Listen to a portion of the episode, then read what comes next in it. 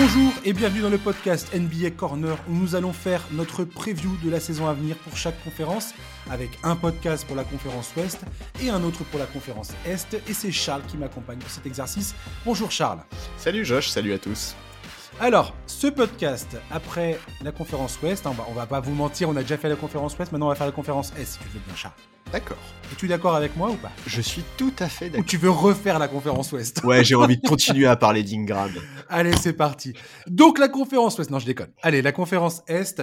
Donc la, la- la proposition, c'est de dire, on va pas faire un preview sur l'intégralité de la conférence parce que sinon il faudrait qu'on fasse un podcast de 5 jours. Et on n'a pas le temps de faire ça, clairement. On n'a pas 5 jours à accorder à notre podcast. On a une heure tout au plus. et mon cher Charlie, donc on a demandé une équipe euh, favorite, une équipe surprise qui, qui va faire du bruit et l'équipe projet, euh, l'équipe de, de- de- fond de classement qui euh, mérite malgré tout le coup d'œil dans la conférence. Tac, ton équipe, on commence tout de suite, ton équipe de tête de conférence Est, laquelle est- laquelle est-elle? Eh ben, c'est Boston. bah, C'est Boston, comme par hasard. Bah ouais, parce que Le finaliste. Il, il faut en parler. Bah oui, mais le le finaliste, euh, Le, champion, le champion en titre de la conférence Est.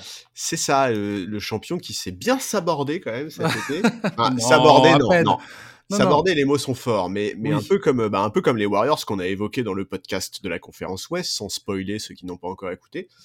Je Oui, d'ailleurs, c'est assez incroyable de, de voir que les deux improbable. finalistes. de voir que les deux équipes qui étaient en finale l'an dernier, ou, grosso modo jusqu'à ce, jusqu'à ce que le, l'orage euh, arrive, tu- le Boston, tu regardais le truc, tu te disais ah nickel, recrutement de dingo, tout ça, on va en parler d'ailleurs.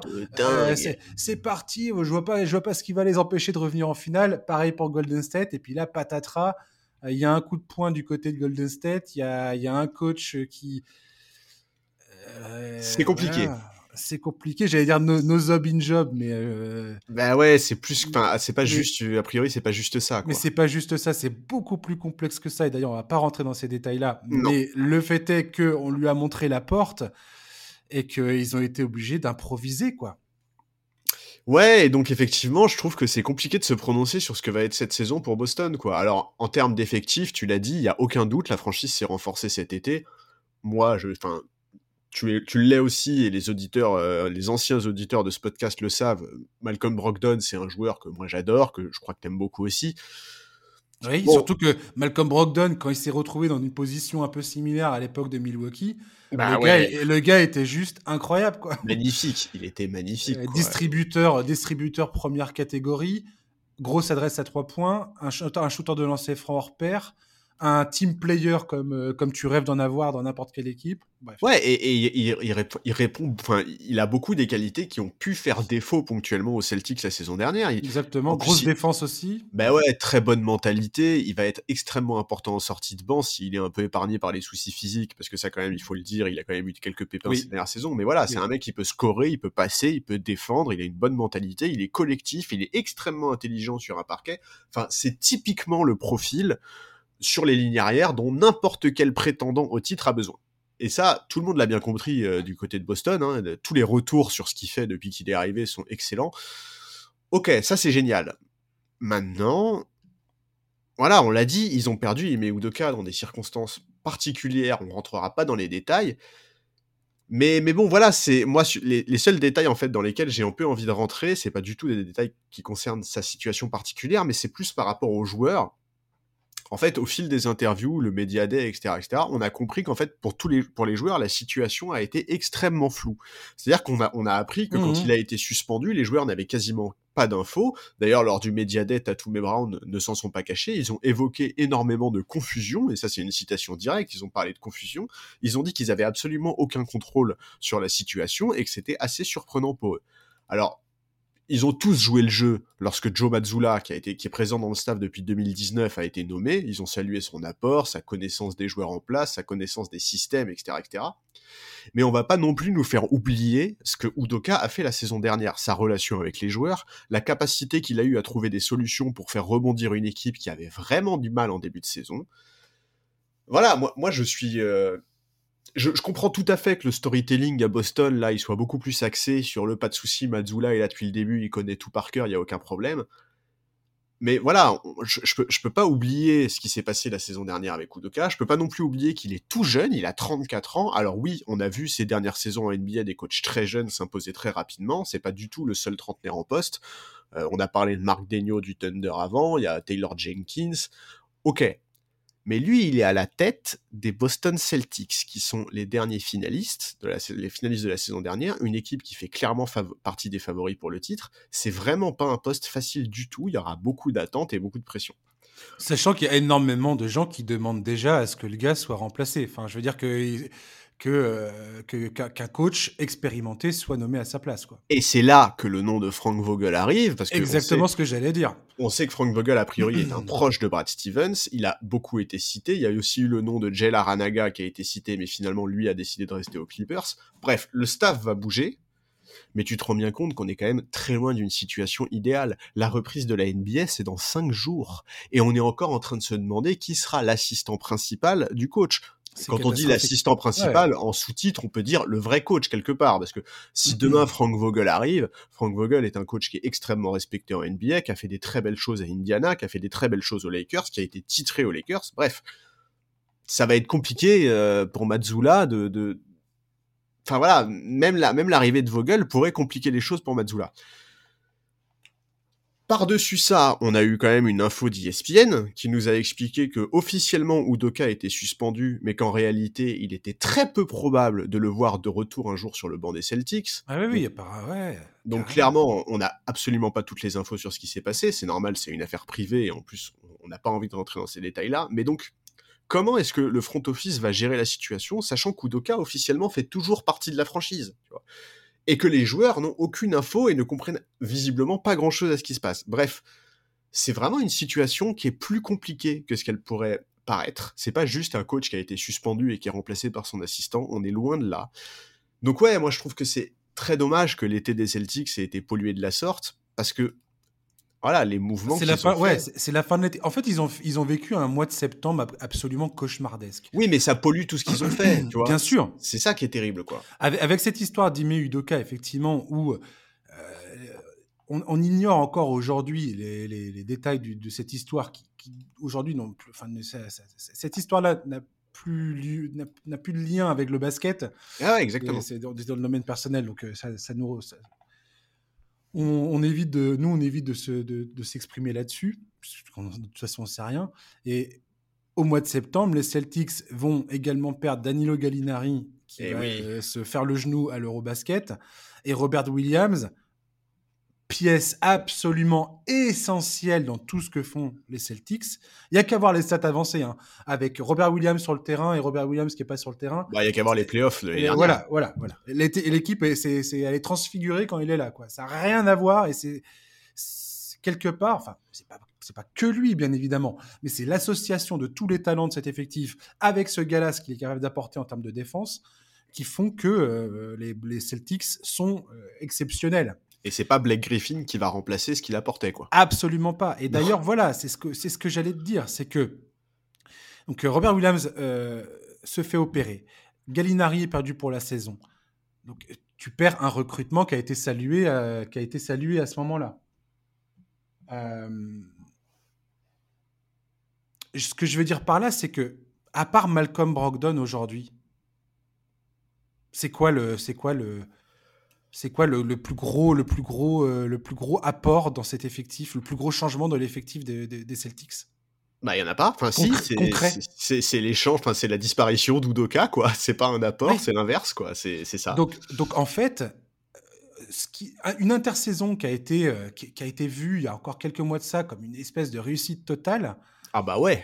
Tout d'un coup, on est en train de se dire, mais attends, mais c'est quoi exactement leur équipe, c'est quoi exactement leur effectif pour commencer la saison, et ils vont tourner à combien de joueurs? Alors, pour une saison régulière, c'est peut-être moins grave, mais, euh, mais je me pose vraiment la question de savoir, Boston, demain, quand ils attaquent les playoffs, c'est quoi leur rotation? Ils tournent quoi sur 7 joueurs? 8 joueurs, grosso modo bah, même, même pendant la saison régulière, ça va être compliqué.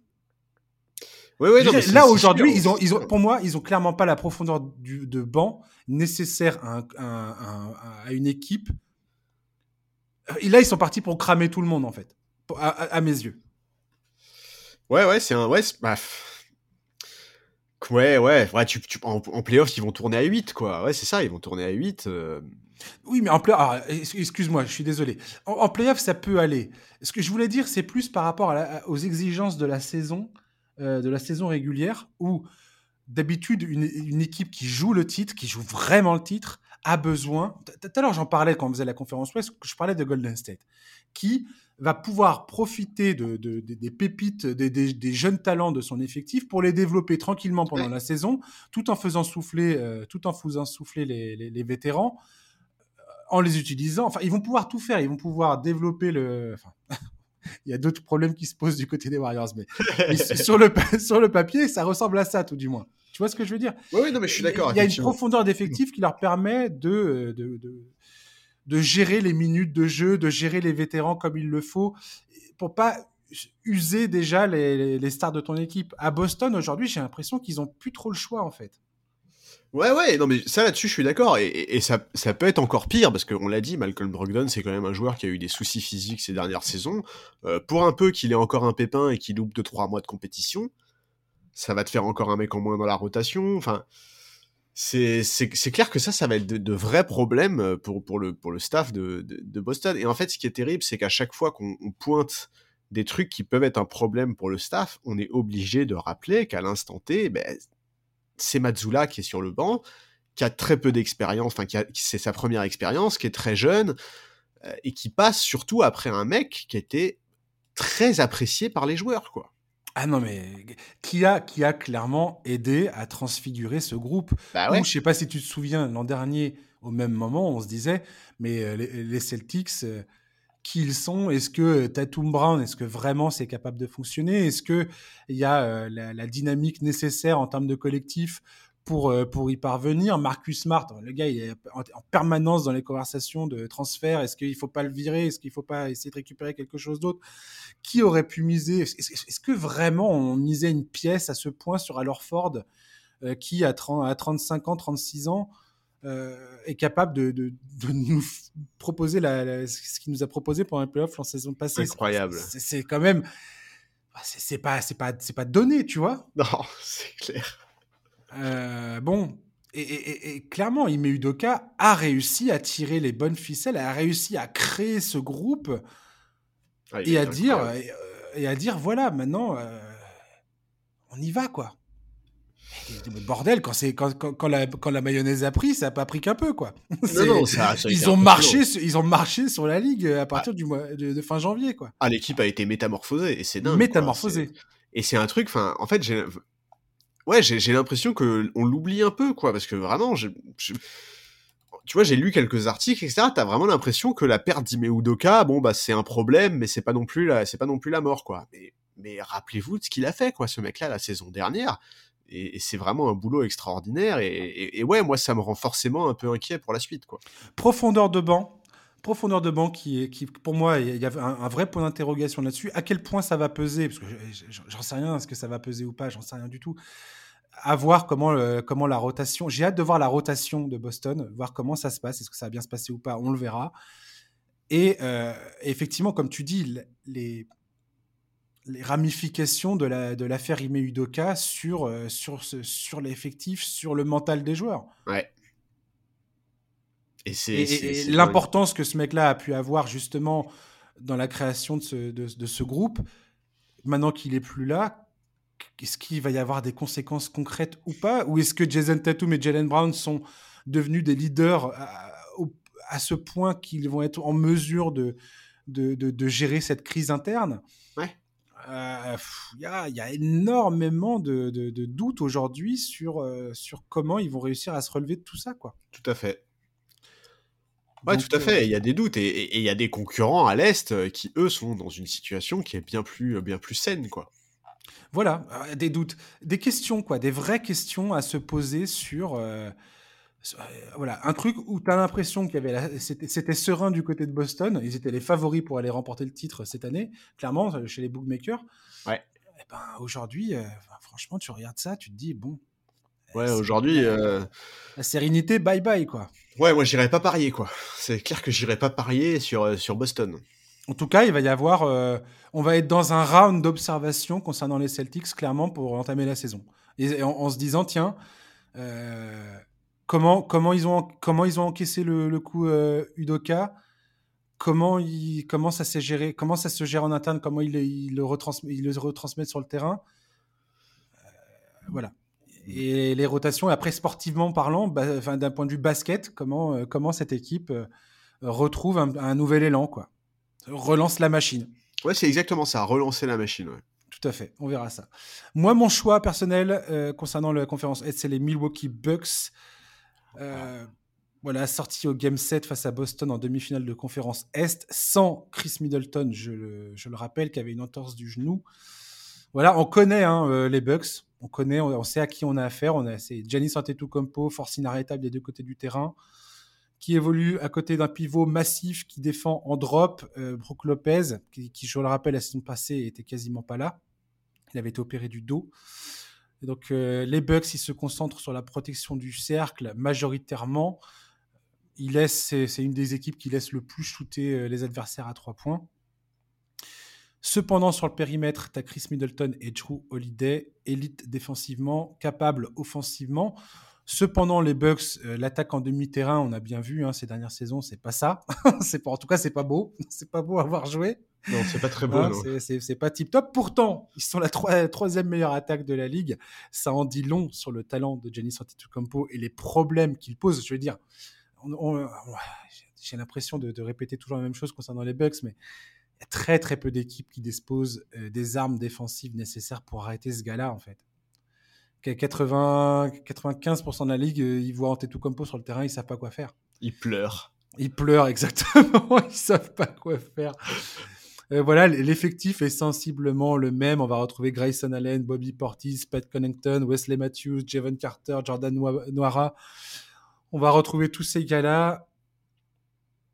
Pour moi, les Bucks sont potentiellement les favoris à l'Est. En tout cas, euh, étant donné que euh, les Celtics baissent d'un cran, clairement, suite à tout ce qu'on vient de, dire, je vois pas les, Bucks. Euh, les Bucks, je les vois solides, en fait. Je, je fais un choix pas sexy. Je fais un choix voilà, c'est pas très original. Moi, je fais le même choix que toi. Hein. Mais je, fais le choix de l'efficacité. je suis désolé. Ces gars-là, ils savent qui ils sont, ils savent où ils vont, ils, ils ont des certitudes, ils ont beaucoup de certitudes, et, et pour moi, ça déroule euh, du côté de Milwaukee. Bah écoute, tu viens d'utiliser le, le, terme que moi je, voulais, que je voulais utiliser. Est-ce qu'on est, qu'on n'est pas face à l'équipe NBA qui a le plus de certitudes à l'instant T? Bah si, ouais. Bah ouais, si, clairement. Enfin, je veux dire, quand tu vois ce qui s'est passé à Boston et à Golden State cet été, quand tu vois comment Phoenix s'est fait éliminer en playoff la saison dernière, quand tu vois que Philadelphie a quand même fait beaucoup de changements, que sa superstar Embiid a fréquemment des soucis physiques, que tout le monde n'est pas convaincu par le coach, qui aujourd'hui a autant de conviction que les Bucks, qui, même sans Middleton, a réussi à pousser Boston à un septième match, qui a, qui vit une intersaison extrêmement tranquille. Il n'y a aucun problème avec l'effectif, ni avec le coach. Il n'y a pas de drama, il n'y a pas de blessure. Aujourd'hui, qui en NBA a plus de certitude que les Bucks? Mhm. ils, ont utilisé le mid-level exception pour euh, faire venir Joe Ingles. Si Joe Ingles a reprend du poil de la bête avec son shoot extérieur, c'est le mec qui va rentrer dans cet effectif. C'est magnifique. Ah, Copier-coller, c'est parti, envoyer, c'est ça va bien se passer. Hein. Donc euh, non, c'est en fait j'ai pas en fait j'ai pas grand chose à dire sur le Bucks si ce n'est que ils ont gagné le titre en 2021. Donc je veux dire cette équipe elle a elle a elle a connu voilà elle, elle, est allée au bout elle sait ce qu'il faut faire pour y parvenir. Qu'est-ce que qu'est-ce que tu veux qu'est-ce que tu veux dire? Bah, Giannis, Antetokounmpo, le mec, c'est un monstre offensif, c'est un monstre défensif.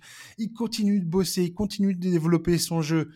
Si Chris Middleton revient bien, si Drew ah Holiday est égalé à lui-même, cette équipe, je veux dire, t'imagines défensivement, tu te retrouves à l'intérieur, tu dois te cogner Antetokounmpo, Brook Lopez, sur le périmètre, tu dois te cogner Middleton et Drew Holiday, c'est un enfer. Exactement, c'est un, enfer. Et non, exactement. cette équipe c'est un enfer et, voilà. Et, Et le coach a montré euh, il y a deux ans, comme tu l'as dit, que bah il était capable de, il- qu'il avait progressé déjà, euh, qu'il était capable de, de mener une équipe jusqu'au titre. Et ouais, franchement, cet effectif, il est beau, il est intéressant, il est complet. C'est un enfer d'attaquer sur cette équipe. Ça peut être un enfer de défendre sur cette équipe. Voilà, moi tout ce que je leur souhaite aujourd'hui, c'est que bah ils aient pas de soucis de blessure, que euh, que l'effectif reste en bonne santé. Et si c'est le cas, ah bah, bon courage à ceux qui devront se les, se les taper en, en, playoff, quoi. Ouais, complètement, ouais. Parce que Et- c'est trop fort. C'est trop complet et trop fort. Exactement. Et j'ai même envie de te dire que euh, je suis en train de me demander si Antetokounmpo, même si je pense qu'aujourd'hui, sans... ça, ça a très peu d'importance à ses yeux, mais euh, si on n'est pas reparti sur une saison de MVP, euh, enfin, en même temps, je pense qu'il fait que des saisons de MVP, en oui. fait. euh, Sans forcer, il fait des saisons d'MVP, en en fait. ce. Ouais, il, est tout- il- il- il sera encore dans la conversation, clairement. hein, on va pas. Oui, ah bah oui, oui, bah oui. voilà. Budenholzer, est-ce qu'il sera encore dans la conversation du coach de l'année? Peut-être, peut-être pas. Au final, cette équipe, aujourd'hui, elle est rentrée dans la catégorie très spéciale des équipes où la saison régulière, c'est un passage obligé, tu vois. Euh, c'est le moment où tu crées des automatismes, où tu, tu développes, tu déroules. Ils ont été exemplaires, dans- ils, sont, enfin, ils sont toujours exemplaires depuis, depuis un moment maintenant dans la gestion des minutes de, de, de Jason Antetokounmpo. Je crois que le gars, il dépasse pas les 33 minutes par match depuis, euh, depuis 2-3 saisons. Enfin, je veux dire, Depuis 4 même, je crois. Ouais, ouais. Facile, facile 3-4, ouais. ils gèrent ça aux petits oignons. Ils font exactement ce qu'il faut pour aller, euh, pour, euh, bah, pour se donner les meilleures chances d'a- d'aller au bout, quoi. Défensivement, la perte de PJ Tucker, qui était là quand ils ont gagné le titre, ils n'ont pas encore comblé euh, ce manque de, de PJ Tucker. Pour moi, c'est la seule question aujourd'hui. Grayson Allen, aussi bon soit-il euh, sur le, en termes d'adresse au tir, euh, il a montré ses limites clairement euh, en playoff l'an dernier. Et Oui. ils n'ont pas de stopper euh, comme PJ Tucker pouvait avoir. C'est clair que quand tu avais Lopez, Antetokounmpo, Tucker, Middleton, Joe Holiday sur le terrain, bon, là c'est Ouais, euh, C'était la prise de tête, quoi. voilà. C'était la super prise de tête. Là c'est c'est surtout que tu es tu peux répondre à toutes les à toutes les éventualités quoi. Ouais, tu peux défendre sur tout, euh, tu, Voilà. peux, tu peux répondre à tous les types de jeux, tous les. Non, mais c'est clair, c'était, c'était. Et, et- et- et parlant de PJ Tucker, ça serait un crime pour moi de pas citer euh, de- dans ce podcast du preview de la conférence S, malgré tout. Enfin, je veux dire, il, il faut citer les, les Sixers, qui, je pense, est une équipe qui, si euh, ça prend, et, c'est pour ça que j'ai hésité entre les Sixers et les Bucks, hein, clairement. Bah, moi, allé- j'ai, moi, j'ai pas pris les Sixers parce que il s'est passé ce qui s'est passé à Boston cet été et que je me suis dit qu'il fallait qu'on en parle, si tu veux. Mais sinon, Ah ouais. évidemment, à l'instant T, sur la ligne de départ, je mets les Sixers devant Boston, quoi. Ah ouais, je, je réalise que j'aurais pu choisir un truc, ce choix qui est un peu plus sexy peut-être les Sixers parce qu'il y a peut-être plus de choses à dire avec, euh, avec est-ce que, est-ce que James Harden, est-ce que la, la, la- comment dire, la perte James Harden Embiid avec euh, un training camp dans les jambes, euh, avec des- une vraie préparation, avec le recrutement de PJ Tucker justement, ils ont réussi, je trouve, les Sixers à, bâtir un effectif, du moins quand tu regardes ça euh, sur la ligne de départ, ça peut être très impressionnant. James Harden a enfin eu une intersaison libre, de, de toute blessure et de, et de disputes contractuelles ou de- d'effectifs où j'ai pas, enfin voilà, libre de, enfin il n'a pas boudé cette fois. Euh, donc Il était, il était pas loin était- de bouder là. Il était Ouais, pas loin de bouder parce que Ouais, t'as ouais. vu, il trouve que euh, on n'a pas, on n'a pas assez rendu hommage à l'effort financier qu'il a fait. On n'était pas loin de la bouderie là quand même. c'est trop drôle. Il est trop, il est, il est incroyable ce genre. Mais effectivement, Mais- c'est hyper intriguant les Sixers, mais je pense qu'on aura l'occasion d'en reparler parce que je pense Oui, que voilà. toute la saison, c'est une équipe euh, qu'on qu'on va suivre de très près. Façon, qu'on soit bien clair, toutes les équipes qu'on cite pas aujourd'hui, c'est aussi parce qu'on va en parler. Les, les- les Nuggets, par exemple, j'en ai pas parlé dans le preview de la conférence Ouest.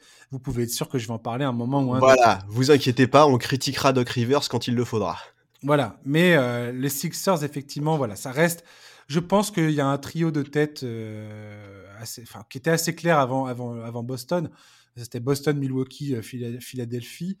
Euh, le hit en embuscade juste derrière. Le hit, pareil, j'ai hâte de voir comment, comment ça va se passer. C'est peut-être moins clair pour moi, le hit, je sais pas, mais ça, me- ça me semble moins fort. Je sais pas pourquoi, mais ça me semble moins fort que ces trios de tête. Quoi.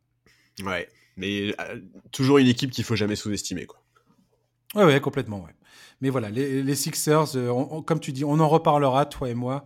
Euh, peut-être euh, pas plus, pas plus, enfin aussi, aussi tôt que la semaine prochaine quand on se, on se reverra, toi et moi, pour parler de la, le lancement de la saison. Tout à fait. oui, en plus, il joue, il, joue, Boston en ouverture en plus. Exactement. Alors écoute, ton équipe surprise. Ouais, bah moi forcément j'ai pris les Hawks. Hein. Ah, mais oui, très young. J'adore ce qu'ils ont fait cet été. Ouais, tu fais partie des enthousiastes. Ah ouais, ouais, ouais. Ouais. Je fais partie des enthousiastes. Déjà, en fait, j'attendais vraiment de voir quelle réaction ils allaient avoir. pour moi, c'était très important, si tu veux, de voir comment le front office allait réagir après la grosse déception euh, qu'était la saison dernière. Faut quand même se rappeler qu'il y a deux ans, ils étaient en finale de conférence Est, enfin en 2021 mhm. donc. Et, euh, et ouais, on, j'attendais de voir en fait si cette franchise était ambitieuse ou si cette franchise allait se contenter de d'être une espèce de d'inconnus, tu vois, de, d'équipes que tu regardes en début de saison et que tu te dis, ah bah tiens, ils peuvent être top 4 comme ils peuvent être top 10, quoi. Et, et, au final, là, ils ont clairement affiché leurs ambitions. Euh, on sent que le front office voulait se donner les moyens de rebondir et donc de reprendre le fil de la progression euh, qui s'était interrompu la saison dernière. Et c'est très convaincant, je trouve, ce qu'ils font, ce qu'ils ont fait, pardon. L'arrivée de Dejoun Temeray répond à un besoin de progresser en défense, mais pas seulement. Et j'adore cette arrivée, enfin ce recrutement. Je, ouais, complètement. J'ai très hâte de voir le backcourt qui va former avec Trey Young. Euh, John Collins, bon, il a longtemps été dans les rumeurs de trade. On sait qu'il était parfois frustré. Il y a eu quelques petits pépins physiques. c'était quand même aussi une, un gros point d'interrogation de John Collins. Il est toujours là. Pour moi, il doit vraiment passer un cap, notamment défensivement. Euh, et, je suis persuadé que s'il fait une bonne saison, les rumeurs se calmeront et que tout le monde se rendra compte qu'il a tout à fait sa place dans cet effectif. Mais voilà, sur, le papier, je trouve que ce qu'ils ont fait, euh, je trouve que le front office sur le papier a vraiment réussi à répondre aux problèmes qui existaient dans l'effectif des Hawks. Et ce qui est intéressant, c'est que pour arriver à ce résultat, ils ont quasiment lâché que des tours de draft en fait. Ouais, c'est vrai. Et ça, c'est génial parce que déjà, c'est un signe fort. Euh, Atlanta n'est plus un candidat à la draft. Ils en ont plus rien à foutre des loteries piques. Aujourd'hui, ils sont dans une démarche de gagner. Ils veulent retourner en finale de conférence, voire plus. Et je trouve que c'est vraiment super. Et, et je trouve qu'au final, ils ont monté un effectif qui est super, quoi. C'est probablement aujourd'hui un de mes effectifs préférés dans la ligue cette saison. Le 5 Trey Young, Dejounte Murray, euh, DeAndre Hunter, Collins et Capella, je suis fan. Je trouve que DeAndre Hunter est très sous-estimé. J'attends de lui une saison euh, complète et sans pépin physique. J'allais t'en parler. J'allais ah t'en parler justement parce que je rappelle, les Hawks l'an dernier, c'était deuxième attaque de la ligue, 26e défense. Alors clairement, le, la problématique, elle est défensive. Et Dejounte Murray devrait aider à, euh, à corriger le tir à ce niveau-là. Ouais. Ils ont, ils ont, ils ont également deux, deux frangins Holiday. Euh, dans, l'effectif euh, qu'ils ont ramené. Donc, on verra bien ce que ça donnera. Euh, DeAndre Hunter, pour moi, effectivement, je me pose la question suivante, Charlotte. Tu vas me dire ce que tu en penses. À quel point les blessures ont freiné son développement, notamment son développement défensif, alors qu'il a été, quand il est arrivé dans la ligue, on s'attendait à ce qu'il devienne vraiment un joueur extrêmement fort de ce côté du terrain. Ouais. Euh, même offensivement, moi, je trouve qu'il a des, un vrai potentiel. Mais en fait, j'ai l'impression que DeAndre Hunter, il est bloqué dans la case. Euh, il, te montre des éclairs de, de, ce qu'il sait faire, mais il n'y a pas de, il, concrétise jamais le machin, quoi. Et c'est, moi, je m'arrache les, les cheveux parce que j'adore ce joueur. Je pense vraiment que c'est ce joueur qui est capable de faire passer un cap. Voilà. si ce joueur arrive à, développer ses capacités, à toucher son, à vraiment développer son potentiel et à devenir ce qu'il est, ce qu'on aimerait tous qu'il devienne, en tout cas les fans des Hawks, offensivement et défensivement. Et je pense vraiment qu'il a ça, ça, en lui. Je vois pas, enfin, je sais pas quand je le, quand tu le vois dans, les, dans ses bons jours, euh, c'est dur de pas. Moi, je suis vraiment très séduit par ce, par ce ah joueur. Ah ouais, quand il est dans, une, dans un bon match, c'est waouh, c'est. Je, je, crois que j'ai même été enregistré dans ce podcast. Je, je, vais me foutre de ma gueule. Euh, ben, je suis désolé, hein, enfin, désolé pour moi-même. Ouais. Mais euh, je crois que je l'ai comparé à un moment à un peu à Kawhi Leonard, tu vois. Alors light, mais pour moi, il était de, un joueur capable de jouer sur, sur ce tableau-là, quoi. Bah, en tout cas, euh, si tu compares ces deux premières saisons NBA aux deux premières saisons de Kawhi Leonard, il n'y a, rien à dire. Quoi. Je ne les compare pas frontalement, qu'on soit bien d'accord. Je dis pas André Hunter égale Kawhi Leonard. Je dis juste que c'est un joueur qui ressemble, qui est un peu dans ce moule-là. Ah et que et que il a le que s'il devenait, je sais pas moi, 70 ou 80% de Kawhi Leonard, ça serait déjà une énorme victoire pour Atlanta, quoi. Et, et j'avais vraiment cette idée-là. Alors, pour l'instant, je me plante mémorablement, mais j'ai envie de dire que bah, si à un moment ou un autre il est, il est libéré des blessures, bordel, je vois pas pourquoi il n'y arriverait pas, quoi. Alors, il y a les blessures, effectivement, ce serait bien qu'il soit libéré des blessures et qu'il fasse une saison complète. Et puis, il y a aussi le fait, ça peut paraître bête dit comme ça, mais si la, franchise instaure une. Et la franchise et le coach, etc., s'il y a une vraie culture défensive qui est instaurée, notamment avec l'arrivée d'un mec comme Dejoun Temeray, par exemple, enfin, il faut quand même se rappeler que DeAndre Hunter, la saison dernière, quand il jouait, souvent, avec lui, il avait un back court Werther Trey Young. C'est-à-dire que euh, ma grand-mère défend mieux, quoi. Donc, non mais donc tu vois, c'est pas très motivant, quoi. Tu vois, c'est difficile de te dire. Non seulement c'est pas très motivant, mais en plus ça te met, c'est impossible que ça te mette en valeur. T'es obligé de combler des trucs qui te mettent au final dans une position euh, où tu où es, forcément perdant quoi. Exactement. Et donc je pense que l'évolution de l'effectif, l'évolution du roster vers hmm. quelque chose d'un peu plus défensif, d'un peu mieux pensé, je pense que ça pour le coup, ça peut avoir un très bon effet sur lui, un très bon impact sur son jeu et sur sa détermination à, à s'imposer comme une référence défensive en NBA quoi. Donc, donc ça, j'y crois un peu, mais effectivement, l'autre chose, c'est les blessures. je regardais là, cette saison, il a joué 53 matchs. La saison d'avant, il en a joué 23, tu vois. C'est terrible. Il faut absolument qu'il puisse enchaîner. C'est hyper important. Mais bon, voilà, je, je, moi, moi, ce mec-là, comme, tout comme toi, je crois vraiment beaucoup en ses qualités. Je crois beaucoup en, ses, en son potentiel. Euh, j'adore Clint Capella qui est un monstre niveau rebond. J'aime bien Okongu sur le banc. Bogdan Bogdanovic va toujours être solide en sortie de banc. Enfin, voilà, il y a beaucoup de choses. Justin et Aaron Holiday qui peuvent apporter euh, clairement des choses en, en, défense, en, sortie de banc, défensivement. Puis c'est pour le coup, c'est des eux, c'est des mecs fiables. Euh... Non, non, mais je... Enfin, moi, il y, a vraiment beaucoup de choses qui me plaisent dans cet effectif et j'ai envie de, voir cette équipe réussir à mettre son jeu en place, de trouver des solutions aux problèmes qui lui ont coûté si cher la saison dernière. Après, ce qu'ils peuvent viser en saison régulière, je sais pas. Moi, pour moi, ils visent au moins le top 6 de la conférence, voire plus. Mais dans tous les cas, bah, chapeau au front office des Hawks parce qu'ils ont vraiment parfaitement su réagir à une saison qui est très décevante. Et aujourd'hui, ils ont donné à Nick McMillan une équipe qui est compétitive et qui est hyper excitante sur le papier, quoi. Mmh. Est-ce que, on va, on va, on va terminer là-dessus concernant les Hawks, est-ce que tu penses que Ned McMillan est encore l'homme de la situation à Atlanta ou pas? Bah, C'est un peu la grande question en fait. Parce que le gars, le gars, comme tu dis, il atteint les finales de conférence en 2021. Ah, tu te dis, ah, Ned McMillan, incroyable. Le boss. Parce que le gars, il arrive en cours de saison. Euh, où c'était pas du, enfin les, les, Hawks étaient en train de décevoir lamentablement et ah, il, il, arrive. et il te propulse l'équipe euh, vers des vers des vers des vers des hauteurs que personne n'avait osé imaginer. Voilà, personne n'avait osé imaginer. Il arrive après le All-Star break quand même, tu vois. Donc il a vraiment ça, ça, a été hyper rapide quoi. Et aujourd'hui, enfin l'an dernier, il a été quand même euh, montré du doigt en disant ah mais enfin, comme d'habitude hein, quand une équipe déçoit n'a pas les résultats qu'elle euh, que, les gens attendaient, parce qu'on on attendait beaucoup, on en avait parlé toi et moi également au début de la saison passée, que Atlanta était une des équipes les plus attendues et surtout qu'elle devait cette fois, après avoir atteint euh, les finales de conf, euh, qu'elle devait cette qu'elle allait cette fois se confronter à des équipes qui qu'elle ne, pouvait plus prendre par surprise. Tout le monde allait se préparer pour Atlanta, clairement.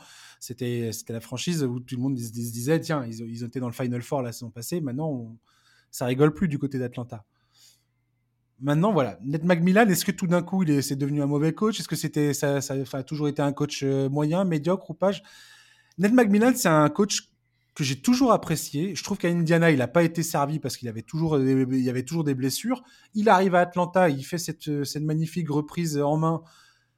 La saison suivante, encore des blessures. Je, je sais jamais, je sais plus quoi penser de Ned McMillan en, tant que coach la saison suivante, il n'y a pas que les blessures, il y a aussi le fait que bah, il y avait plus de surprises en fait. Les, adversaires attendaient les Hawks, connaissaient euh, les forces des Hawks et hmm. les prenaient beaucoup plus au sérieux. C'est toujours ça. C'est toujours un peu ça le souci d'une saison de confirmation, tu vois, c'est que t'es attendu quoi. Et c'est pour ça que ça va être intéressant de voir comment ça réagit maintenant quoi. Tout à fait. Et, le combo, euh, le combo euh, des jeunes Murray, Trey Young, à quel point Murray arrive à, à, à, à élever le, enfin à combler les manques de Trae Young en défense. Là, pour le coup, Ned McMillan va, Ouais, va je- devoir euh, clairement. Là, son coaching est primordial. Ouais. Il n'y a aucune excuse aujourd'hui, quand tu regardes l'effectif, il n'y a aucune excuse qu'il ne trouve pas les solutions dans son effectif actuel pour au moins accrocher euh, bah, clairement une place en playoff. Quoi. Non, mais non seulement il n'y a aucune excuse, mais en plus, il n'y a pas de. euh, Aujourd'hui, Atlanta est une équipe qui est ambitieuse. Ils ont un effectif pour viser haut, ils ont des joueurs pour viser haut, ils ont fait des, des, des, des mouvements risqués, des trades risqués pour viser haut. Aujourd'hui, si Macmillan ne, ne, ne donne pas satisfaction, tu, tu vas pas, tu peux pas te permettre de perdre du temps, euh, de lui laisser encore quelques mois de plus, encore une saison de plus. Tu vois, non, non. Si, si Nate Macmillan, pardon, ne donne pas satisfaction et s'il n'arrive pas à trouver les solutions pour bien faire jouer cette équipe, pour mettre en place un- une défense convaincante, etc., bah, il va falloir envisager son remplacement assez rapidement. quoi. Parce qu'on- ah, on est d'accord que la- le niveau de la conférence Est, euh, c'est. franchement, quand tu La commences, à com- jungle. tu commences à compter le- les, les places, les huit places à obtenir euh, dans la conférence Est, euh, Atlanta, tu les mets où? Sérieusement, Atlanta, tu les mets où? Ah, mais moi je les mets dans les 8, c'est sûr. Oui, mais où? Bah, Plutôt, euh, plutôt 4-5 ou plutôt euh, 7-8 entre la quatrième et la sixième. Ah ouais. Ah, Ouais. Ah ouais, ouais, t'es t'es hyper. euh, Ah ouais, je suis hyper, ouais, je, je sais. Non, mais je sais, mais bon, après, c'est Non, non, mais j'ai. parce que j'y crois vraiment, tu vois. Vraiment, je, je crois vraiment oui, en cet effectif. c'est- pour ça que tu les as choisis. euh, donc, euh, effectivement, moi, je, je suis, je suis pas si optimiste que ça concernant les Hawks, étant donné ce qu'il y a devant eux, en fait. C'est Oui, voilà. Je te dis quand je quand j'égrène les équipes de la conférence S qui potentiellement entre, entre les équipes de top dont on a parlé tout à l'heure et, euh, et les équipes qui suivent derrière. Non, mais je sais, tu vois, ouais, on-. On va pas spoil, je, je- on parlera, tu vois, on l'évoquera dans l'équipe dont tu vas parler toi juste après. Bah, Bah, moi, ouais. pour moi, les Hawks euh, sont devant. D'accord. Et ben l'équipe que je, dont je vais parler moi, mon équipe qui va, qui va créer un peu la surprise de la conférence Est, enfin se créer la surprise, oui et non, euh, pas forcément, c'est les, les, les Ca- les Cavaliers de Cleveland, sortis par les Nets euh, lors du play-in, donc ils n'ont pas fait les playoffs, 44 victoires, 38 défaites de la saison passée, 20e attaque, 7e défense. Moi, c'est clairement l'équipe que j'attends le plus à l'Est cette saison et qui, je pense, peut clairement redistribuer les cartes dans cette conférence Est si tout se passe comme prévu. Euh, je veux dire, les- Cleveland, Cleveland, elle est passée dans un temps record de euh, voyons voir jusqu'où André Drummond et Colin Sexton peuvent nous emmener à une équipe qui, euh, limite, on se dit, personne n'a envie de jouer contre cette équipe en playoff la saison en avril prochain, quoi. T'as Darius Garland après des débuts où moi personnellement j'étais pas super convaincu. Le mec est devenu un All-Star et c'est un Steve Nash euh, en puissance, le gars. Enfin, c'est n'importe quoi comme il est trop fort. Jarrett Allen qu'ils ont récupéré dans le transfert de James Harden quand James Harden a, a débarqué aux Nets. Donc les gars ils sont, sont venus se greffer, ils ont récupéré ce gars-là. Evan Euh, Mobley, magnifique. Troisième position de la draft 2021. Et là, à l'intersaison, euh, le, le general manager Kobe Altman, le gars arrive, s'immisce dans les, dans, les, dans les discussions de transfert entre les Knicks et le Jazz pour, euh, pour, euh, pour choper Donovan Mitchell. Ouais, Et tout d'un coup, et tout d'un coup, Cleveland s'est passé de est-ce qu'ils vont accrocher une place, une place en playoff euh, cette saison à est-ce qu'une finale de conférence est envisageable? Moi, en tout cas, je, mon curseur, il est là, quoi. Clairement. Ah, ah, Mais oui, beaucoup trop. Mais je suis beaucoup, hein, mais je suis beaucoup trop. Je- C'est beau, je suis beaucoup trop loin. Il faut que tu me freines, Charles. Il faut que tu me mettes une tarte dans la, dans la- à travers du visage et que tu me dis Josh, reprends tes esprits. Non, mais après, on va voir, en fait. C'est. c'est- c'est- Non, non, mais Non, on en a parlé, toi et moi, de Cleveland. Pour moi, c'est le développement d'Evan Mobley qui est la- la- le- l'histoire la, plus intéressante à suivre cette saison. Je suis Il d'accord. faut que ce gars-là devienne le meilleur joueur de cette équipe, le franchise player, clairement. Enfin, pour moi, il faut que ça se devienne un peu le. Oui, mais Encore ça, une il fois, pas, de comparaison directe, mais il faut que ça, ça- ça devienne le- un peu le team Duncan de, de Cleveland, tu vois. Et là, on parle du super extraordinaire meilleur scénario possible pour euh, Cleveland, quoi. Et, et voilà, après, il faut voir comment Donovan Mitchell euh, trouve sa place. Faut voir qu'est-ce qu'il trouve comme solution sur le poste 3. On a, on a toi et moi déjà évoqué Isaac Okoro, mais euh, est-ce que, euh, est-ce que oui, est-ce que non, est-ce que c'est c'est Di Osman, est-ce que c'est quelqu'un d'autre? T'as vu que Caris Levert même a été évoqué comme starter. Oui, voilà. Est-ce qu'il va falloir transférer quelqu'un pour récupérer un autre gars qui sera plus, qui sera plus à même de, de correspondre à à ce dont a besoin l'effectif. Il y a énormément de points d'interrogation et c'est qu'effectivement, je les vois trop beaux. Mais j'adore cette équipe. J'adore ce qu'ils ont fait avec euh, Donovan Mitchell. Je trouve qu'ils ont eu raison de le faire, comme pour Minnesota quand on a fait le, preview de la conférence Ouest. Je pense qu'une équipe comme Cleveland n'a pas le choix et que quand ils ont une opportunité en or de récupérer un mec comme Donovan Mitchell, euh, voilà, il faut le faire quoi. Maintenant, alors la ligne arrière de Donovan Mitchell, euh, Darius Garland en défense, bon courage. Ah mais non mais Waouh Waouh Tout à l'heure, on parlait de Milwaukee avec Drew Holiday, Chris Middleton. Bam Tu vas faire le chemin complètement à l'inverse et là, tu prends Cleveland. Bah ouais. Darius Garland et, euh, et, Donovan Mitchell. Et moi, c'est, et c'est pour ça que moi, je peux pas croire à une finale de conférence en l'état, en fait. Parce que euh, en playoff, la défense, c'est pas possible. En fait, ce bac court, même Nilikina, il met 30 points par match dessus, tu vois. non, pas, Nilikina. non, mais enfin, voilà, moi, moi, ah moi en fait la, dernière fois que j'ai participé au podcast, c'était juste après euh, justement le trade de Donovan Mitchell et, euh, et c'est vrai qu'on avait des avis qui étaient euh, assez différents à ce sujet-là. Ouais. Même si je suis complètement d'accord sur le fait que quand tu es une franchise comme les Cavs, t'as pas le choix, tu dois y aller, que c'est intéressant de faire ce move, etc. Moi, j'ai des doutes. J'ai des doutes sur la mentalité de Donovan Mitchell, j'ai des doutes sur la pertinence de faire venir un profil comme Donovan Mitchell quand tu veux faire progresser un mec comme Evan Mobley. J'ai voilà, j'ai des doutes sur sur les réparties, sur comment la gonfle va être répartie, sur les tickets shoot, euh, j'ai des doutes sur la défense. J'ai, je suis, je trouve l'effectif hyper excitant, mais il y a beaucoup, beaucoup de points d'interrogation à mes yeux, et c'est pour ça que pour moi, Isaac Okoro est forcément starter en 3 parce que bah en fait défensivement t'as besoin de ce mec là euh, pour faire passer la pilule euh, du duo Garland Mitchell voilà je il y a des trucs qui m'intéressent beaucoup, il y a des trucs que je suis très content de, voir. Il y, a, Ricky Rubio, le retour de Ricky Rubio, c'est génial. Caris Levert en sixième homme, je suis sûr que ça peut être très intéressant.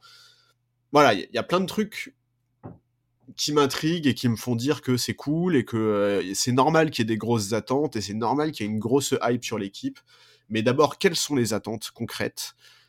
Quel titulaire au poste 3 Est-ce que Bickerstaff va être capable. Il a montré des trucs hyper intéressants la saison dernière, Bickerstaff. Il y a aucun problème là-dessus. Mais euh, est-ce que est-ce que c'est un coach qui va être capable de gérer les égaux Parce que là, mhm. tu vas, en fait, vont apparaître dans cette équipe des nouveaux problèmes, des problèmes, des problèmes d'équipe de contender, tu vois, des problèmes d'ego, des problèmes de répartition de la gonfle. Enfin, voilà, tout ça, tout ça pour moi, c'est des points d'interrogation. Et des attentes. Il va bah devoir gérer des attentes. Bah, énorme. Ah ouais. Énorme. Ou euh, clairement, c'est euh, moi déjà, Cleveland, j'ai adoré la saison passée jusqu'au moment où euh, les blessures ont commencé à un peu trop s'accumuler et, ça devenait un peu compliqué. Mais et puis euh, quand euh, voilà, quand, c'est mais quand l'effectif était au complet, tout ça, ils ont eu des matchs absolument. ah mais c'est trop bien à regarder. Absolument magnifique. Je me souviens d'un Cleveland Utah justement. C'était un dimanche parce que je me souviens c'était dans les NBA Sundays. C'était à, l'heure française, on, pouvait le, on avait pu voir ça vers 21h, un truc comme ça. Et ce match-là, il était absolument divin, quoi. Euh, Cleveland était là en train de, de faire face à Utah, qui était une, clairement une, une, des meilleures équipes de la ligue. Cleveland, pas du tout, du moins pas perçu comme tel. Et, euh, et tout d'un coup, tu, tu voilà, avais le, le, le, le, big ball avec euh, Jarrett Allen, Mobley et Mark Cannon. Ouais. Cette espèce de choix stratégique à contre-courant de la NBA actuelle et qui, mine de rien, pendant un bon moment a fonctionné. Et en tout, cas, nous, on s'est tous regardés en se disant mais c'est quoi c'est quoi ce bordel? Il se passe quoi Cleveland? Ouais ou on s'est dit respect à Bickerstaff parce que faire starter Cannon à ce poste là c'était inattendu quoi. Ben ouais combien de mecs auraient fait ce choix là pas beaucoup je pense. Non, non. maintenant effectivement euh, Cleveland ça peut être soit encore une fois on continue sur le, la belle histoire et ça et, et ça prend forme et ça et dès, la sortie des starting blocks, ça gagne des matchs, c'est séduisant, c'est génial. On est là, oh, c'est incroyable, quel, pied cette équipe. Euh, et on est à 2-3 ans de, vraiment voir quelque chose se former. On est bien clair, hein, Cleveland, c'est pas du tout, ils, ils visent pas le titre. Hein. Je suis pas en train de dire ça du tout. Mais le projet de, le projet de Cleveland, Cleveland vient de, monter d'un cran dans les attentes, dans les ambitions. Et là, aujourd'hui, on va dire, dans les deux, trois saisons à venir, il va falloir qu'il se passe des choses. Oui, mais en même temps, tu vois, c'est ce qu'on disait aussi juste avant. C'est aussi la saison de la confirmation. Cette équipe aujourd'hui, elle va être attendue, elle va être scoutée par ses adversaires. Euh, un, un, meneur euh, comme Darius Garland, son jeu va être beaucoup plus facilement décrypté, beaucoup plus facilement lu. Ils vont aussi devoir s'adapter à tout ça. Tout à fait, t'as tout, as tout à fait raison. Et est-ce que Donovan Mitchell, c'est le joueur, c'est la star qui va te permettre de varier ton jeu, de trouver des solutions euh, différentes face à une bonne défense tu vois. Et, son état et son état d'esprit à Donovan Mitchell. Parce que à Utah il avait la balle dans les mains la plupart du temps. Bah c'est clair. Là à Cleveland euh, il va devoir la partager euh, il l'a partagé déjà avec Conley Conley mais oh, c'est pas pareil mais c'est pas pareil. C'est à dire que Garland pour qu'il soit pour qu'il exprime la totalité de son, son talent faut qu'il ait la, la, la, balle dans les mains. À quel point le jeu off ball donc sans la balle de, de, Donovan Mitchell, va être pertinent, à quel point ça va lui plaire, est-ce qu'à un moment ça va le gonfler ou pas? Il y a énormément de, de points d'interrogation. Il a quand même une sacrée réputation, tu vois, Donovan Mitchell. C'est quand même considéré comme un gros coffre à ballon. Ah ouais, mais maintenant qu'il est, maintenant qu'il a été transféré, euh, moi, ce que j'aimerais, c'est savoir dans quel état d'esprit il arrive à Cleveland. Alors forcément, au début, quand tu arrives dans un nouvel effectif qui est déjà à peu près en place, avec un coach qui, est déjà, qui, a, déjà, euh, euh, qui a déjà un système et tout ça, logiquement, tu arrives dans tes petits souliers et tu et tu voilà c'est le media day quoi, tu vois. Bah, c'est surtout fait... et tu fais vœu de tu fais vœu de, de tout bien faire et d'être euh, d'être un, un, élève attentif. Maintenant, faut voir comment ça se passe quand la saison euh, avance et comme dans toute équipe NBA qui a vraiment des ambitions, c'est comment ça se passe le jour où ça commence à devenir difficile. Oui, et puis l'autre chose qu'on peut dire, c'est que, ok, euh, à Utah, il avait l'habitude d'avoir la balle et de pas la lâcher. Mais enfin, là, il a un talent offensif à ses côtés qu'il n'a jamais eu à Utah. C'est-à-dire que là, il n'y a pas d'excuse de euh, Rudy Gobert, il a aucun move, alors je lui file pas la gonfle, tu vois. Il n'y a, pas, y a pas de ça, en fait. Tu peux pas. Tu n'as pas le droit de, de, de, te comporter de la même manière, quoi. C'est pas possible. C'est pas possible. C'est vrai. On va voir ça, ça va être... Euh, en tout cas, cette équipe de Cleveland voilà, encore une fois, moi, elle est enregistrée dans mes favoris sur le NBA League Pass, là. Et c'est une équipe dont je vais regarder énormément les matchs euh, cette, cette, saison, clairement. Et puis, tu avais mon, mon, favori pour le titre de sixième homme de l'année l'an dernier, Kevin Love, que je, pour qui je garde une affection particulière. Donc, euh, tu as Robin Lopez aussi qui a rejoint, le, qui a rejoint cet effectif. Bon. J'avais noté une stat intéressante aussi. Euh, Isaac Okoro, 46% à 3 points sur les 28 derniers matchs de la saison. Ouais, et puis défensivement, mais quel monstre, quoi. il, a, il, a, vraiment, il a vraiment l'opportunité, Isaac Okoro, de devenir la solution interne au poste 3 de cet effectif, quoi. Exactement. Il, peut devenir incontournable dans cette équipe. Il peut. Ah en, fait, en fait, je vais te dire un truc, il doit devenir incontournable dans cette équipe, sinon, sinon ça va être dur d'être ambitieux, quoi. Ouais, carrément, je suis d'accord. Ton équipe projet dans la conférence Est? Bah, C'est Indiana, hein. Indiana, allons bon. le, mec pas sympa, quoi. Allons bon. Oh, j'ai trouvé ça poli, moi. qu'est-ce que qu'est-ce que c'est que cette fantaisie? Alors euh, parce parce que alors pour plusieurs raisons. non mais d'abord euh, soyons clairs, hein, il faut pas s'attendre à des résultats du tout. La saison à venir est une saison de tanking, c'est la course au Victor Wembanyama euh, et les Pacers sont des vrais candidats. Mais je vais quand même garder un œil sur leur saison parce que Tyrese Haliburton. Ouais, bien sûr. Parce que Bénédicte Mathurin. Bien sûr. Parce que ah, je veux savoir dans quelle franchise Miles Turner va finir. tu voulais dire quelque chose sur Bénédicte? Non, mais euh, absolument fascinant ce joueur. Bah ouais, grave. J'ai fait un podcast avec Envergure euh, pour parler des rookies à, suivre cette, cette saison. Ouais. Et, euh, et, Bénédicte Mathurin a été traité dans ce podcast. Donc, si vous voulez en savoir plus, je vous invite à écouter le, ce numéro du podcast, parce que je ne vais pas, je vais pas, je vais pas refaire le podcast maintenant tout de suite sur lui. Mais euh, je jette un œil très attentif depuis à, ce qu'il fait, notamment en pré-saison. Et ouais, cool. Tu vois, il n'y a, pas de quoi se moquer des Pacers, c'est sympa de regarder les Pacers. Très très cool. Non mais donc voilà, moi, moi je, je, pour revenir sur, euh, moi je, je, suis très fan du profil d'Ali Burton, je l'avais dit euh, un peu à l'époque, mais à mes yeux c'est très compliqué de comprendre ce qui s'est passé euh, au moment du trade, etc. Je, je, comprends pas comment il se retrouve à Indiana, mais bref, on s'en fout, c'est passé. Cette saison, il va clairement être le patron de l'équipe, il va être ciblé par les défenses adverses. Donc même si l'objectif des Pacers, c'est pas de gagner, ça va être intéressant de voir comment il répond à tout ça, comment il gère cette pression. Écoute, voilà, Indiana, il suffit de regarder un peu ce qui se passe en pré-saison, ça va jouer vite, ça va être cool à suivre. Je trouve qu'il se dégage quelque chose de sympa. Enfin, ouais, vraiment, je saurais pas mettre des mots précis là-dessus, mais il se dégage quelque chose de ce roster qui, m'intéresse, qui me plaît. Euh, je trouve qu'il y a, tu vois, par rapport à une équipe euh, comme Détroit, par exemple, je trouve qu'il y a beaucoup plus de choix. Euh, il y, a, y, a, y, a des, y a des trucs qui sont intéressants. Maintenant, il y a, effectivement euh, le fait que l'effectif, logiquement, pendant la saison, devrait évoluer. On, l'a dit, Buddy, les Miles Turner notamment, sont des candidats au départ, d'autant plus que la situation avec Miles Turner, bah, on ne sait pas exactement où ça rendait. Il faut quand même se rappeler que cet été, Indiana a tenté des Andre Ayton en lui proposant un contrat. Mmh Mais bon, voilà, je, j'attends de voir comment ça va se passer. Et surtout, en fait, je pense que ça va vite répondre à nos questions. Parce que, au fond de moi, au fond de moi, je peux pas m'empêcher de me dire que tant que Bud Hill et Miles Turner sont là, mais cette franchise, elle pourrait viser plus que le tanking, en fait, tu vois. Ah ouais. bah ouais. Je vais pas te dire ils vont se mêler à la lutte au playoff, pas du tout. Mais, mais ils pourraient être dans la lutte pour une place au play-in, comme l'ont fait les Spurs la saison dernière, par exemple. Pour la progression des Halliburton, Duarte, Mathurin, ce serait génial. Ce qui est sûr, c'est qu'un mec comme Rick Carlisle euh, sur le banc, il va pas laisser l'équipe perdre. C'est un peu, tu vois, c'est pareil, c'est un peu la vieille école. Quoi. Exactement. Donc, euh, donc voilà, c'est comment ça va se passer? Est-ce qu'on va pas avoir une saison en deux temps, tu vois, avec dans un premier temps bah, des Pacers qui tentent de se la donner, qui tentent de gagner quelques matchs, et puis euh, une fois que euh, Hild et Miles Turner seront, tradés, là, à ce moment-là, tu sécures ton, ton, ton loterie pick en tankant en fin de saison. Voilà, on sait pas.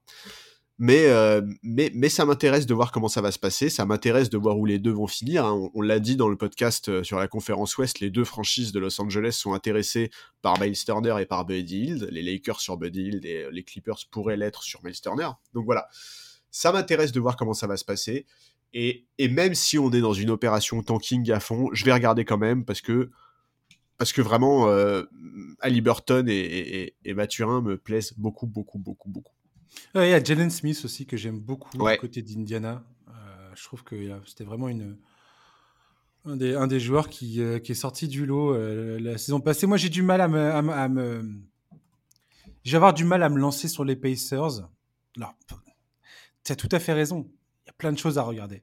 Tyrese Halliburton, Mathurin, Chris Duarte, tous ces, tous ces gars-là, Jalen Smith, tous ces gars-là, c'est, as très envie de voir ça j'ai peur, effectivement.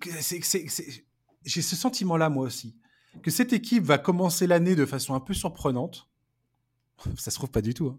mais elle va, elle va commencer l'année de façon un peu surprenante où elle va nous prendre un peu peut-être de court, tu vois, du style ouais, ils sont pas, ils sont pas mauvais les. les ouais, c'est, on s'attendait à pire. ouais, c'est, sympa en tout cas, c'est, sexy. Et, euh, et voilà, et, et, au moment où ils vont tout défoncer avec euh, si, si Buddy Hield et Miles Turner sont, sont transférés, ça, ça va, ça va, ça va me briser le cœur, tu vois. Oh, ça, ça, ça, m'est, ça, déjà arrivé des équipes comme ça, tu sais, où tu étais là, waouh, trop bien et tout, tout que tu t'y attendais pas, et puis, euh, et puis prendre un coup, de, un coup de massue derrière la tête juste après. Ouais, ouais, mais en même temps, tu vois, ce, ce serait intéressant pour l'équipe, quoi. Ce serait intéressant d'avoir pendant quelques mois euh, quelques semaines ou quelques mois où justement ça se bat un peu, où tu essayes un peu de faire le tri mmh. entre les mecs que tu vas pouvoir garder à l'avenir parce qu'ils ont la bonne mentalité, parce qu'ils fit avec le jeu que tu veux mettre en place, parce qu'ils ont leur place en NBA, et ceux que tu vas écarter progressivement. Quoi. Ouais, complètement. Ce qui est certain, c'est que les Pacers, quoi qu'il arrive, ont un rôle à jouer dans cette saison.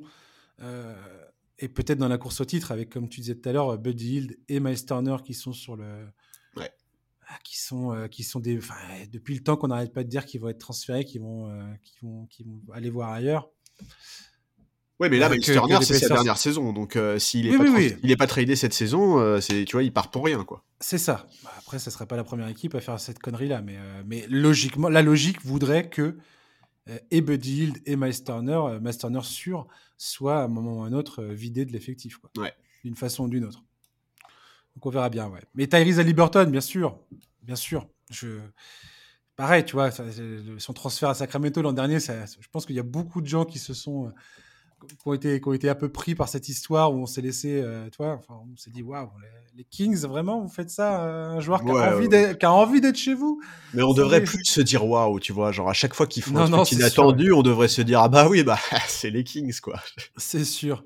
Mais euh, Tyrese Halliburton, ouais, je me demande à quel point il a, il a, il a, il a cœur à, à faire, à faire, à faire euh, tu vois, à, à prouver sa valeur sur un terrain. J'ai hâte de voir l'évolution de ce joueur. Ce joueur me, j'aime beaucoup, beaucoup, beaucoup ce joueur. Ouais, moi aussi, je, j'aime énormément son profil. Mon équipe à moi, euh, mon équipe projet, pour terminer, la dernière, c'est les Detroit Pistons. Alors, est-ce que les Pis- Pistons inspirent la confiance en ce début de saison? Pas Alors, forcément. Ah ouais, alors là, si t'avais répondu autre chose. Non. Finale de conférence. Non, je déconne. non, non. Par contre, je trouve que le projet de Détroit, j'en parle, j'en parle depuis un petit moment. hein, euh, J'avais invité Wilson des Chroniques de Motor City à venir euh, l'an passé, suite au, au- pic de Kate Cunningham. Et cette équipe, moi, continue de me fasciner. Je trouve que le trio Kate Cunningham, Jaden Ivey, Jalen Duren, tout d'un coup, il y a quelque chose. Il y a un vrai, vrai truc. Ouais. Cunningham, après le All-Star Game, enfin après le All-Star Break la saison passée, c'est 21 points de moyenne, 6,5 passes décisives. Ah non, mais lui, c'est une future superstar. hein, euh, Il a, en- alors, il, a, il, a, il a du mal à être efficace au tir. Clairement, hein, son attaque n'est pas efficace. Il a tendance à perdre beaucoup de ballons, des erreurs de rookie. Mais quand tu le vois jouer, tu comprends que ce gars-là, ce n'est qu'une question de temps avant qu'il pige exactement comment disséquer une défense NBA Ouais. et, et comment plier ses adversaires à sa, à sa volonté. Quoi. Ah ouais, non, je suis d'accord. Moi, j'ai beaucoup d'attentes aussi le concernant. Jaden Ivey, le gars, mais déborde d'une énergie assez incroyable. Il a un premier pas de dingo. J'ai envie d'y croire dans ce joueur. Et puis, bah, Jalen Duren, c'est un mec extrêmement jeune. Mais c'est un pivot euh, qui, alors, pareil, il est, extrêmement. euh, c'est un diamant brut, quoi, clairement. Mais sa capacité à, inscrire des paniers au enfin, ce danger qu'il représente pour les passes lobées, sa capacité à faire des passes en mouvement, franchement, pour son âge, sa taille, et ainsi de suite, c'est imp- impressionnant. Et défensivement, le potentiel qu'il a, tout d'un coup, j'ai l'impression que les Pistons ont quelque chose de très très intéressant. Et, et l'autre élément qui m'attire beaucoup euh, du côté des des Pistons, c'est Kylian Hayes. Kylian Hayes qui a bossé pendant sa, son intersaison pour euh, développer un nouveau shoot. J'espère vraiment que Kylian va réussir à, à trouver sa place. Parce que pour l'instant, c'est très compliqué. Il est très, très, très euh, critiqué. Il y a beaucoup de- de- de- d'observateurs NBA qui disent que ce mec-là va. Bah, clairement, il, il est, il est montré comme une erreur de draft euh, du côté des Pistons pour l'instant. Ouais. Chez certains, tout du moins. Et euh, l'arrivée d'Alec Burks, par exemple, et, ou de Jaden Ivey, représente une certaine concurrence pour lui. À voir comment il évolue, à voir. Je trouve que pendant la pré-saison, c'était intéressant ce qu'il montrait. À voir, quoi. Et puis voilà, t'as les, t'as les mecs que j'aime bien, Isaiah Stewart, euh, Sadiq Bey. Magic Bay, ouais. Euh, voilà, j'aime bien, j'aime bien ce genre de joueur, j'aime bien ce genre de gars. Donc, euh, donc voilà, je, je garde un, un œil très intéressé sur, euh, sur Détroit. Ouais, ouais, et un mec comme Sadiq Bey est également très jeune. Enfin, tu vois, ça va être sa troisième saison en NBA. On l'a dit, euh, il me semble, dans le podcast de la conférence Ouest, ça peut être parfois la saison de l'explosion ou la saison où les joueurs passent un cap. Et c'est un joueur qui, qui est extrêmement intéressant aussi. Non, mais moi, je comprends hein, que Détroit, ça soit intriguant. Je, je- je comprends tout à fait. Et, et effectivement, pour Kylian Hayes, on va pas déjà dire que c'est la dernière chance parce que c'est pas du tout le cas. Mais lui aussi rentre dans sa troisième saison, là, il me semble.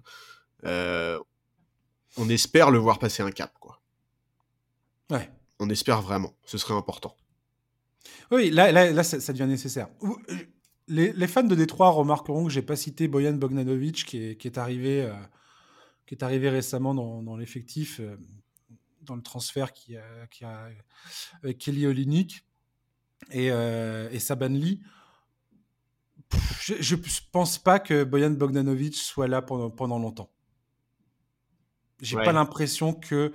Enfin, je serais très étonné que euh, Bogdanovic soit là du début à la fin de la saison. Quoi. Ouais, ouais, je suis d'accord. J'ai pas l'impression que. Alors, il, il apporte, il apporte euh, un vrai plus en termes de jeu, et je pense que, tu vois, typiquement, un mec comme Kate Cunningham va adorer jouer avec lui euh, le temps que ça va durer. Ouais, ouais. Man- maintenant, en termes de construction de- d'effectifs, est-ce que, euh, Est-ce qu'ils ont intérêt de le garder? Je pense pas. Est-ce qu'il va intéresser une, une équipe potentielle contender pendant la saison et tu as moyen de, récupérer des bons assets pour ce gars-là euh, d'ici la trade deadline, je, moi je pencherais plus sur ce scénario-là. Ouais, ouais, effectivement, je, pense, je, suis d'accord avec toi. C'est, on l'a dit, on, a parlé euh, de, ces joueurs-là qui peuvent bouger en cours de saison, et effectivement, lui a tout à fait le profil pour ça. Je, suis, je suis d'accord. Il coûterait pas forcément grand-chose à une équipe contender, et, euh, et il pourrait être un apport important. Ouais, ils avaient besoin d'alléger le, poste 5 euh, de l'effectif des trois. Ils avaient besoin de récupérer des trucs. Ce qu'ils ont fait, ils ont participé à la grande braderie euh, du jazz d'Utah. Ouais. Voilà. Maintenant, euh, je suis pas sûr que. la grande braderie à, à, voir, à voir, à voir ce qu'il ce qu'il apporte. Mais j'ai du mal à me prononcer sur un joueur que je perçois mal comme étant un, un élément qui reste accroché. Voilà. Et comme on parle d'équipe projet, moi, j'ai plus envie de te dire. Euh, et j'ai bien conscience hein, que quand je cite euh, Jaden Ivy et Duren, c'est deux joueurs qui débarquent, hein, total. On a, ils, ont, joué zéro minute euh, dans un match de saison régulière. Donc, Et ils sont coachés par Dwayne Casey. Ouais, mais... alors, alors, alors, attention. Moi, Dwayne Casey, je trouve que on lui tombe dessus. Je comprends pourquoi. Mais franchement, moi, je trouve qu'il a en, termes de développement de jeunes et tout ça, de, pour développer un, collectif, je trouve que c'est pas du tout un mauvais gars. Quoi. Ouais. Moi, je suis pas du tout convaincu par Dwayne Casey. J'avoue que c'est pas. Apparemment. c'est pas un coach euh, qui me parle beaucoup et j'ai un peu de mal à voir. Euh, enfin, tu vois, là, c'est pareil. Ça fait quoi? Ça fait. Il est arrivé à Détroit en 2018 ou en 2019. Qu'est-ce qu'il a fait concrètement à Détroit depuis qu'il est arrivé, quoi? 28e attaque de la ligue, 24e défense, il y a rien qui. Oui, mais même sans ça, enfin, tu vois, quel joueur, il, qui va. quel joueur il a fait progresser dans, dans, sans que ça soit attendu, tu vois? Tu vois, je, ah, que la progression de Kate Cunningham, c'est une progression que tout le monde attendait. Kate Cunningham, avant même sa draft, on savait que ce mec-là avait un potentiel extraordinaire, etc., etc. Aujourd'hui, qui progresse, tu peux pas le mettre au crédit de Dwayne Casey, c'est ah, pas possible. Ça, tu vois. ça, Bay. ouais. Il lui a donné un rôle. Ouais, il lui a donné un rôle, mais. Bon, bah après, je suis peut-être trop dur hein, avec Casey, mais c'est vrai que c'est vrai que déjà, enfin, c'est vraiment, c'est vraiment un coach avec qui j'ai toujours eu du mal, moi, même quand il était à Toronto, euh, et pourtant à Toronto, il avait quand même des plutôt bons résultats en saison régulière. Mais, euh, mais ouais, je, je sais pas, j'ai peut-être été trop marqué par ses échecs systématiques contre les Cavs de LeBron. ouais, peut-être, ouais. C'est possible, hein, c'est possible. Je sais pas. J'ai hâte de voir. J'ai parlé d'Alec Burst tout à l'heure. Il y a un autre vétéran qui a rejoint aussi l'effectif, c'est Nerlens Noël. Bah ouais, j'aime bien Nerlens. Qui, qui, peut. Euh, je sais pas, je trouve qu'il y a un bon, il y a un bon mix pour le coup du côté de Détroit entre vétérans et, jeunes talents. Euh, ils, ont, ils ont récupéré Kevin Knox aussi. Ouais. ça, ça, ça, bah, ça, va être intéressant de voir ce que ça va donner, Kevin Knox. Tu vois. Ah ouais, les espèces de, de, de, de réclamations là, de, mecs qui, qui, tu te dis, bon, est-ce qu'ils sont capables de ressusciter sa carrière ou pas?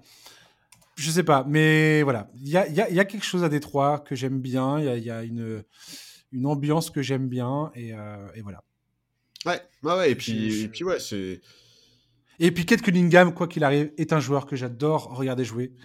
J'adore ce genre de joueur, j'adore ce genre de joueur très, euh, très cérébral en fait. Ouais, il est extrêmement intelligent. C'est, sa prise de décision euh, sur, des défenses euh, qui montent vite, par exemple, ou des trucs comme ça, est, assez impressionnante.